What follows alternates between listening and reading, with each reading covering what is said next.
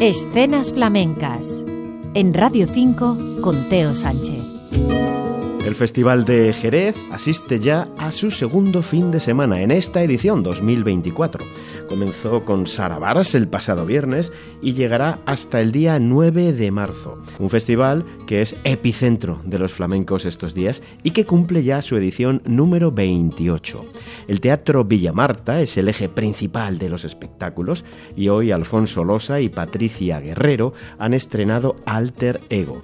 Y también en el Villamarta mañana se presenta Farruquito con su hijo, Juan el Moreno pero hay más escenarios a lo largo de las jornadas, como los museos de la Atalaya, la Sala Compañía o las bodegas González Vías, por citar solo algunos de ellos, además de una intensa programación en las peñas de la ciudad.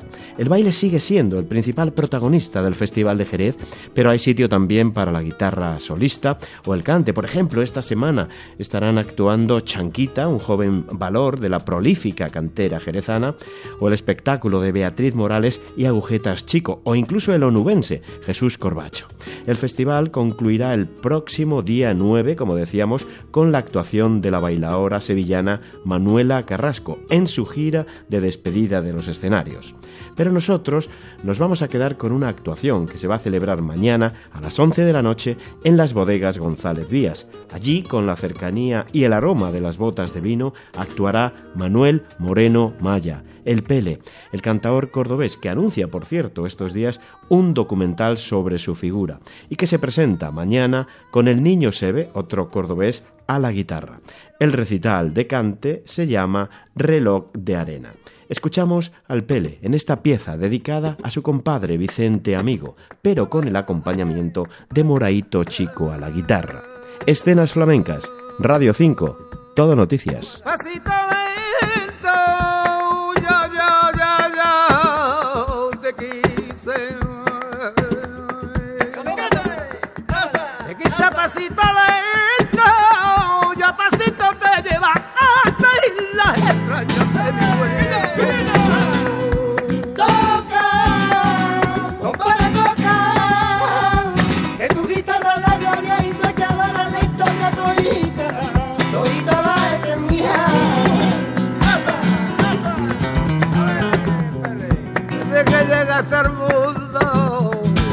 Hasta el mundo, yo recuerdo aquel día.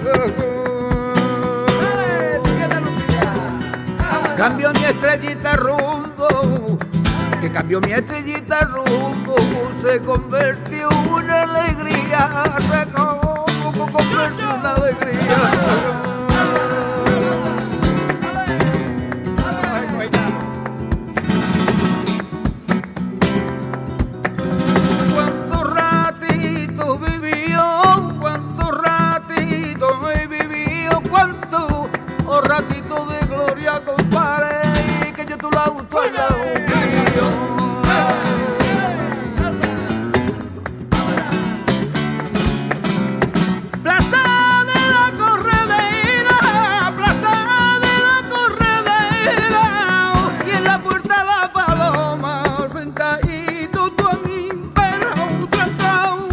Manos dicen, dicen